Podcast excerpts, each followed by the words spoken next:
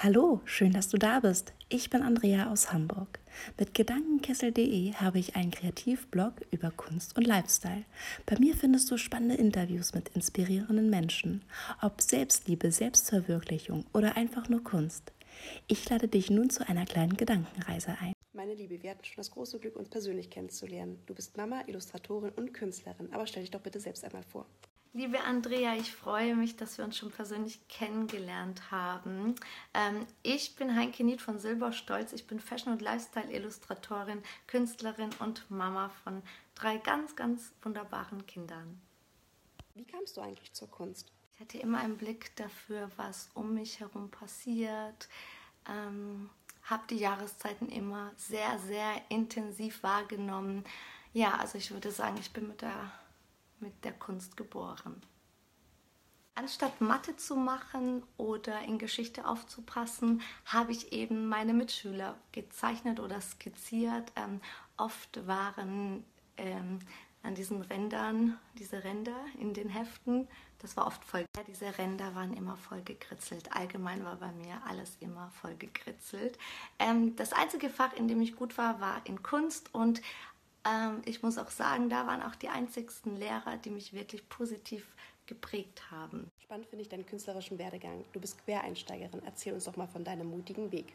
Ja, da muss ich jetzt aufpassen, dass das Ganze nicht zu lang ist. Ich habe eine ganz solide klassische Ausbildung als Modeverkäuferin gemacht, war dann Stylistin und Beraterin und äh, bin dann in die Dekoration übergegangen, also ins ich habe dann bei uns im Unternehmen das äh, visuelle Marketing übernommen und habe eben Schaufensterpuppen angekleidet, äh, andere Filialen eingerichtet, umgeräumt.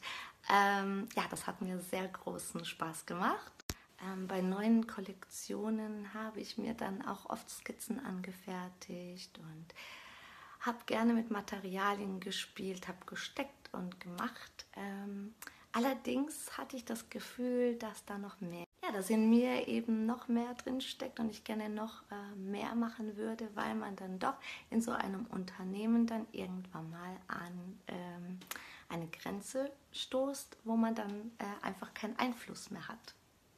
Ich bin dann äh, Mama geworden äh, meines dritten Kindes und war drei Jahre mit meiner Tochter zu Hause. Und in dieser Zeit habe ich mich äh, einfach wieder neu gefunden. Ich hatte das Glück, dass sie ein sehr, sehr pflegeleichtes Kind war. Ich habe einen Schneiderkurs besucht, ich habe wieder gezeichnet und gemalt. Meine Kreativität ist äh, wieder zu mir zurückgekehrt und dann kurzzeitig dann einen Davanda-Shop eröffnet. Nicht gerade erfolgreich, aber ich habe mich einfach mal so reingestürzt und ähm, dann bin ich irgendwann mal auf die liebe Johanna gestoßen und sie hatte einen Online-Kurs und zwar erfolgreicher Illustrator, also wie man als Selbstständige ein erfolgreicher Illustrator werden kann. Und diesen Kurs habe ich dann äh, mitgemacht. Es war die beste Entscheidung meines Lebens, weil das eigentlich alles verändert hat. Ja, ich habe den nebenbei gemacht, aber mit voller Leidenschaft. Und ich hatte so viel Energie und so einen Mut und eine Euphorie.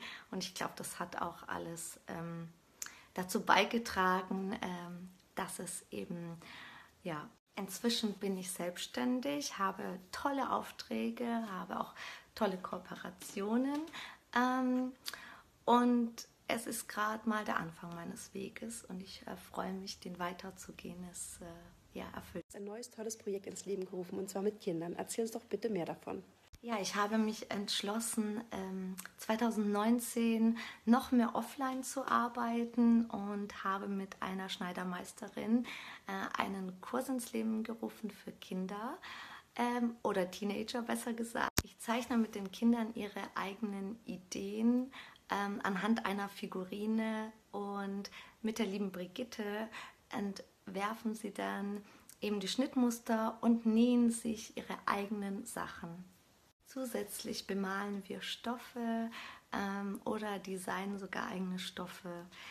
Ähm, ich habe das deshalb gemacht, weil es mir sehr, sehr wichtig ist, dass gerade die, die junge Generation von uns Frauen ein Bewusstsein dafür ähm, haben, was es bedeutet, so ein Kleidungsstück zu entwerfen, zu erstellen und zu nähen vor allem, damit äh, die Handarbeit eben wieder geschätzt wird und damit eben das Bewusstsein für diesen äh, Kleiderkonsum, den wir sehr, sehr stark betreiben, ja, damit das alles ein bisschen sensibler angegangen wird, ähm, wollte ich noch sagen. Genau. Was zeichnet für dich ein gelungenes Bild aus? Das kann ich gut beantworten. Ähm, wenn ich ein Bild sehe und dieses Bild mir ein Gefühl vermittelt, dann ist es ein gelungenes Bild für mich. Und wie lässt du dich eigentlich inspirieren? Ich lasse mich von der Natur inspirieren und vor allem, wenn ich reise, dann ähm, bin ich sehr, sehr inspiriert. Aber natürlich auch von anderen Menschen, von Gebäuden, von meiner Umgebung. Und was mich sehr, ganz besonders inspiriert sind ähm, sehr alte Gegenstände, wie zum Beispiel hier diese alte Schreibmaschine. Ja, alte Sachen inspirieren. Heinke, welche Träume und Ziele verfolgst du für das Jahr 2019? Ja, liebe Andrea, äh, über meine Ziele 2019 habe ich mir auch ähm, schon Gedanken gemacht. Ich habe äh, tatsächlich viele Dinge erstmal gestrichen. Mein Ziel ist weniger. Aber Dinge, die definitiv bleiben, ist die äh, Fashion. Es wird mehr Fashion-Illustrationen geben. Ähm, es wird, ich werde mehr offline arbeiten und äh, worüber ich mich noch sehr freue, ich werde Dozentin an der Volkshochschule. Wie schaffst du den Spagat zwischen Familie und Beruf? Indem ich vormittags arbeite und nachmittags ähm, Vollblutmama bin.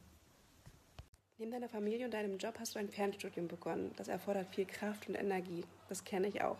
Wie meisterst du diese Herausforderung? Das Fernstudium ist für mich die größte Herausforderung, weil ich kaum Zeit dafür finde. Aber mein großes Ziel ist es wirklich, nächstes Jahr ähm, es nächstes Jahr dann auch zu Ende zu bringen. Ähm, es ist sehr schwierig, dafür Zeit zu finden. Ganz ehrlich, liebe Andrea, ich mache das irgendwie, irgendwo nebenher.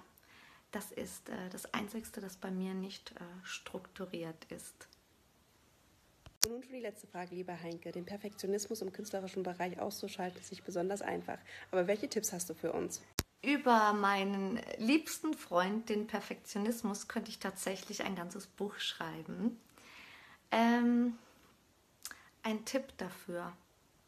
Ich versuche es mal in einem äh, Satz zu bündeln. Mm, der Perfektionismus ist für uns Kreative ein äh, ständiger Wegbegleiter. Wir sollten ihm aber nicht immer die volle Aufmerksamkeit schenken. Ja, zum Abschluss äh, will ich noch sagen, jeder muss einen Weg für sich finden, wie er äh, mit dem Perfektionismus umgeht und was für ihn äh, das Richtige ist.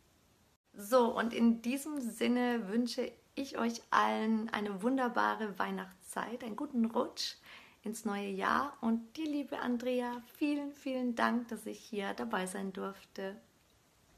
Liebe Heinke, vielen lieben Dank für dieses wunderschöne und ausführliche Interview.